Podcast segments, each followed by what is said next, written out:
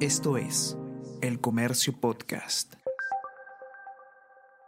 Buenos días, mi nombre es José Manuel Romero, periodista del Comercio, y estas son las noticias más importantes de hoy, jueves 17 de agosto. Fiscalía realiza mega operativo y detiene a dos asesores de Guillermo Bermejo. También fue detenido el exdirector de la Autoridad para la Reconstrucción de Cambios, Roberto López López. Mega operativo del equipo especial de fiscales contra la corrupción del poder se ejecuta desde la madrugada en Lima, Piura, San Martín, Ancash y Huánuco. Fiscal de la Nación presenta demanda al TC para que se anulen dos investigaciones que se le siguen en la JNJ. A través de una demanda competencial, la fiscal de la Nación, Patricia Benavides, solicitó al Tribunal Constitucional que anule dos investigaciones que se le siguen ante la Junta Nacional de Justicia por disponer la remoción de fiscales y otros actos administrativos.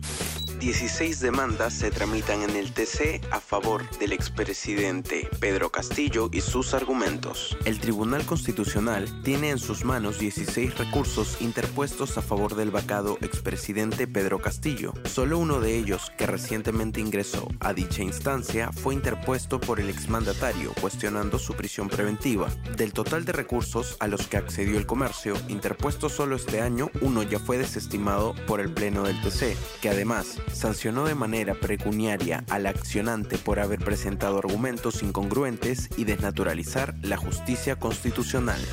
Ucrania está revolucionando el futuro de las guerras navales con drones marinos. Ucrania mostró por primera vez sus drones marinos, aparatos con los que está revolucionando la guerra en el mar.